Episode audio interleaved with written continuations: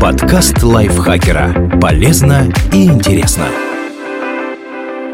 Всем привет! Вы слушаете подкаст лайфхакера. Короткие лекции о продуктивности, мотивации, отношениях, здоровье, обо всем, что делает вашу жизнь легче и проще. Меня зовут Михаил Вольнах, и сегодня я расскажу вам, почему некоторые животные могут видеть в темноте.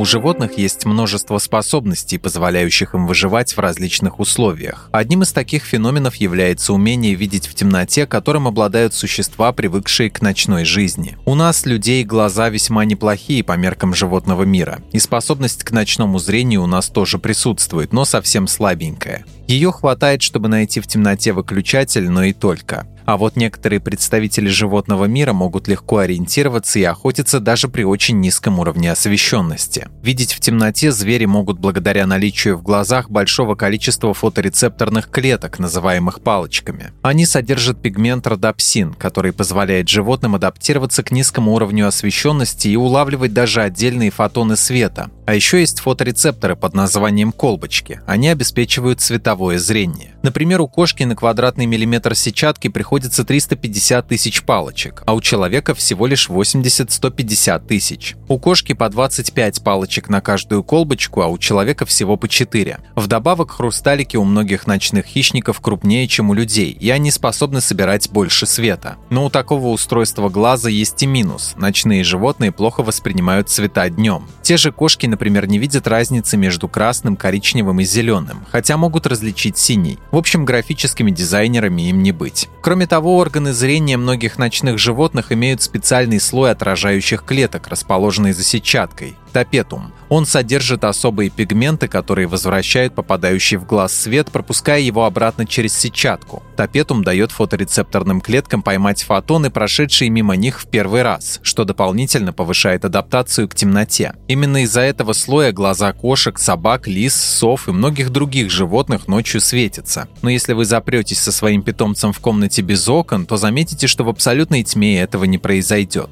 Просто там нет света, который мог бы отразить тапетум. Наконец, некоторые ночные животные прибегают к своего рода постобработке изображения, которое поступает от фоторецепторов в их мозг. К примеру, лягушки и гекконы умеют распознавать цвета даже при очень тусклом звездном свете. Нейроны их мозга способны искусственно усиливать поступающие от глазных нервов сигналы и отфильтровывать световой шум. Поэтому эти существа могут различать цвета тогда, когда другие видят только оттенки серого. Все это позволяет животным охотиться, ориентироваться на местности и избегать опасности даже при очень низкой освещенности. Так что способность видеть в темноте весьма неплохая штука. Другое дело, что ночные животные на свету будут сильно уступать дневным хищникам.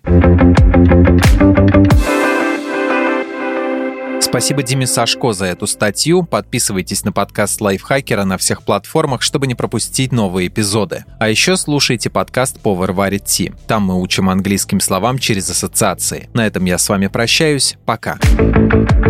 Подкаст Лайфхакера. Полезно и интересно.